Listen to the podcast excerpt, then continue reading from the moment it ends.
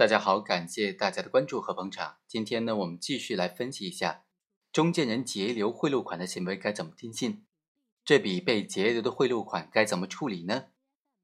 在上一期的节目当中，和大家谈到了一种诈骗型的截留贿赂的行为，也就是说，在这种情况之下，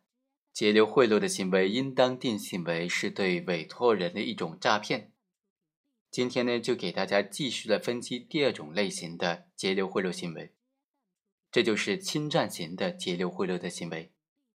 截留贿赂款的行为究竟构不构成侵占罪呢？我们来简单的分析一下。在介绍贿赂的案件当中，受托人能不能成立侵占罪？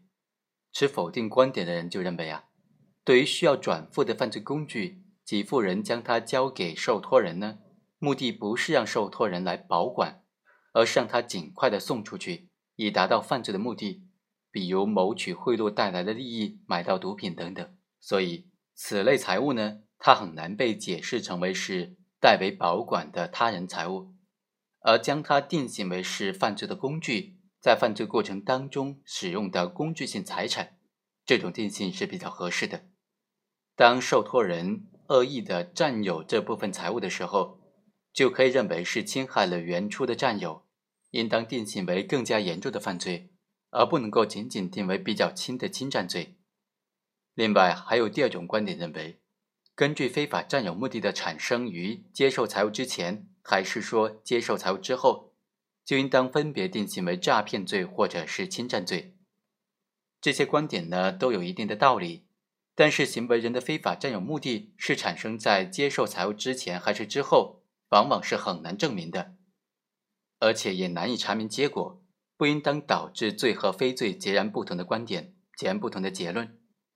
还有一种观点认为，刑法上所谓的合法持有，仅仅是指手段上排除非法取得，而不包括对财物性质的评价，进而要求财物本身也要排除合法性。所以啊，这种观点认为，介绍贿赂人在转送贿赂过程当中经手的贿赂的财物，应当视为行贿者合法委托保管的财物，介绍人将他据为己有，应当成立侵占罪。综合来看呢，我们认为。受贿人的结汇的行为往往是和欺骗行为相互联系的，所以一般情况之下是不会成立这种侵占犯罪的。但是也不能够完全的排除侵占罪的成立。行为人取得委托人的财物，本来呢，它是用于特定的用途的，在按照委托人意图转交之前，这笔款项并不是贿赂款，而是由行为人经手保管的财物。在没有使用欺骗的手段占有这笔款物的情况之下，仍然是可以成立侵占罪的。在司法实践当中，构成侵占行为的结汇呢，主要是说行为人出于介绍贿赂的故意接受了财物，但是后来因为种种原因，并没有实施介绍贿赂的行为，在委托人要求归还的情况之下拒不归还。比如行为人一开始就没有明确的行贿对象，接受了请托人请托事项。就帮他寻找行贿的对象，所以呢，在没有找到行贿对象的情况之下，这笔交货的款项并没有成为贿赂款，应当返还给委托人的。但此时行为人拒不返还的，就构成了侵占罪。又比如说，行为人接受了请托人的财物，为他进行了财物的转交，但是还没有转交所请托的事项，就已经有了结果，已经不再需要行贿了。